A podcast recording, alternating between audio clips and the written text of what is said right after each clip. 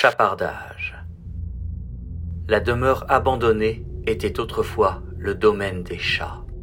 On raconte qu'une vieille dame accueillait les félins par dizaines et que, depuis sa mort, les chats décédés hantaient les lieux. Herbert, traqueur d'objets anciens, avait jeté son dévolu sur la bâtisse au mur lézardé. Le revendeur sans scrupules était fin prêt pour s'introduire dans la propriété fantôme. L'été était doux en cette fin de journée, accentuant la confiance du vieux casseur de carreaux.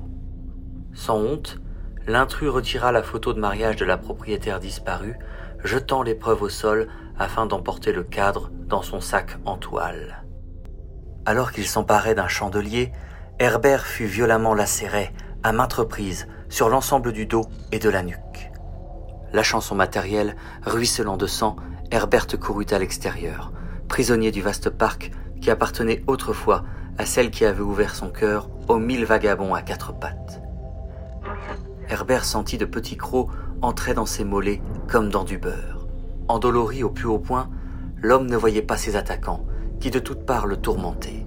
À genoux sur le sol aride, Herbert sentit une petite mâchoire au contour velu emprisonner sa gorge. Le voleur fut achevé en une pression nette.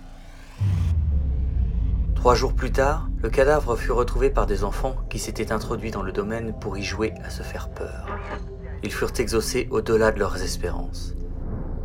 Les enquêteurs tentèrent de trouver quel fou furieux, parmi ceux qui étaient recherchés, pouvait avoir agi avec autant de hargne. Hélas, les gendarmes aguerris ne reconnurent là la griffe d'aucun. À bientôt pour une nouvelle histoire horrifique.